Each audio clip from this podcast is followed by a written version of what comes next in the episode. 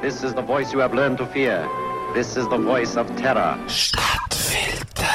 Wenn man einen stichhaltigen Beweis für eine Behauptung auftreibt, dann wird aus einer Theorie eine Tatsache. Das leuchtet den meisten Leuten ein, außer den notorischen Verschwörungstheoretiker. Die bleiben Beweis fast immer schuldig und darum bleibt ihre Theorie eben eine Theorie. Es kommt aber vor, dass so Theorien können bewiesen werden. Die Mafia als Inbegriff vom organisierten Verbrechen ist lange Zeit nur so eine vage Vorstellung. Dass 1933 die American Liberty League hat den Franklin D. Roosevelt wegputschen, ist eine bewiesene Verschwörung. Genauso, dass der CIA in den 1950er Jahren die Medien unterwandert hat. Der Kongress hat 1976 die sogenannte Operation Mockingbird aufdeckt. Es geht darum, heute wieder einmal um die wahren Verschwörungen. Unser Beispiel heute fängt an mit der Prohibition in den Vereinigten Staaten. Von 1919 bis 1933 hat der 18. Zusatzartikel zur US-Verfassung die Herstellung, den Transport und den Verkauf von Alkohol verboten.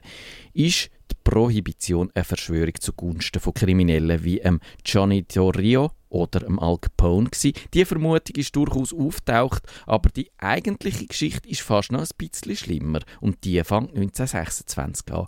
Am Weihnachtsabend ist es gewesen.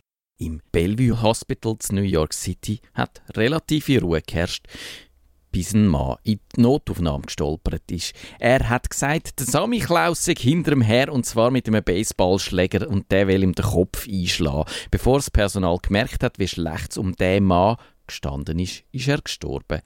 Und dann ist aber schon der nächste Partygänger gekommen und nochmal einer und dann immer noch mehr und am Schluss hat es 60 Leute mit schwerer Alkoholvergiftung in dieser Notaufnahme gehabt.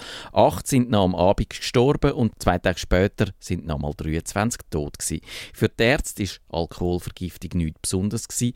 Es ist absolut alltäglich gewesen, dass sich die Leute trotz Prohibition haben volllaufen lassen. Auch das Komasaufen unter den Jugendlichen ist hier gang und gäbe. Gewesen. Leute, die früher moderat Wein oder Bier getrunken haben, die sind auf den Härtestoff umgestiegen, weil es fast nur noch den gegeben hat. Das Land hat sich in einen Tummelplatz von Schnappschlucker verwandelt, schreibt Thomas Wellscott in seinem Buch Amerikas große Ernüchterung aus dem Jahr 2010. Und der Schnaps hat seine Konsumenten häufig krank gemacht. Moonshiners haben ihn unter nicht immer hygienischen Umständen bei sich die in der Badwanne hergestellt. Es hat auch fahrbare Kleidestillen gegeben oder halbindustrielle Anlagen, wo bandenmäßig schwarz brennt worden ist. Aber so viele Leute auf einmal, wo krank geworden sind, bei dem Fall vom Bellevue Hospital in New York hat es einen anderen Grund geben als ein unfähiger Moonshiner. Pulitzer-Preisträgerin Deborah Bloom hat im Buch The Poisoner's Handbook über den Fall geschrieben und sie hat die Ursache wie folgt formuliert. Der Tod ist mit freundlicher Unterstützung von der US-Regierung selber gekommen.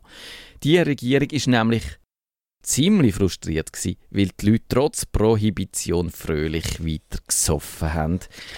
Darum hat sie angeordnet, dass die Industrie Alkohol muss vergiftet werden. Der hat es als Ausgangsprodukt für diverse Erzeugnisse gebraucht und die Leute haben ihn häufig geklaut und als trinkbaren Stoff weiterverkauft. Aus dem Industriealkohol sind in den Flüsterkneipen dubiose Drinks gemixt worden um den Schwarzhändler und den Alkoholschmuggler die Tour zu vermasseln, haben die Behörden per Gesetz den Alkohol denaturisiert. Das heißt, sie haben giftige Substanzen darunter gemischt. Deborah Blum zählt 16 Substanzen auf, die für die Denaturierung gebraucht worden sind. Unter anderem Kerosin, Nikotin, Formaldehyd, Chloroform, Quecksilber, Zink und Aceton. Aber die Giftpalette hat die Schmuggler nicht abgehalten. Die haben versucht, das Gift rauszufiltern, was aber meistens nicht oder nicht vollständig gelungen ist. Jeder Trink hat können der letzte sein, schreibt Thomas Welskop in seinem Buch. Und trotzdem haben die Kunden ihren Schwarzhändler vertraut, so wie ihrem Anwalt oder ihrem Arzt. Die Buchautorin Deborah Blum nennt das den fast vergessenen Krieg der Chemiker während der Prohibition. Sie sagt, das sei die seltsamste und tödlichste Entscheidung in der Geschichte der US-amerikanischen Strafverfolgung, wo da passiert ist. Und sie zitiert einen der Gegner von dem vergifteten Alkohol, das ist der Charles Norris, der Chef der Leichenbeschauer zu New York City. In den 1920er Jahren hat er seine Karriere angefangen und der hat gesagt, das sei unser nationales Experiment in Sachen Ausrottung gewesen.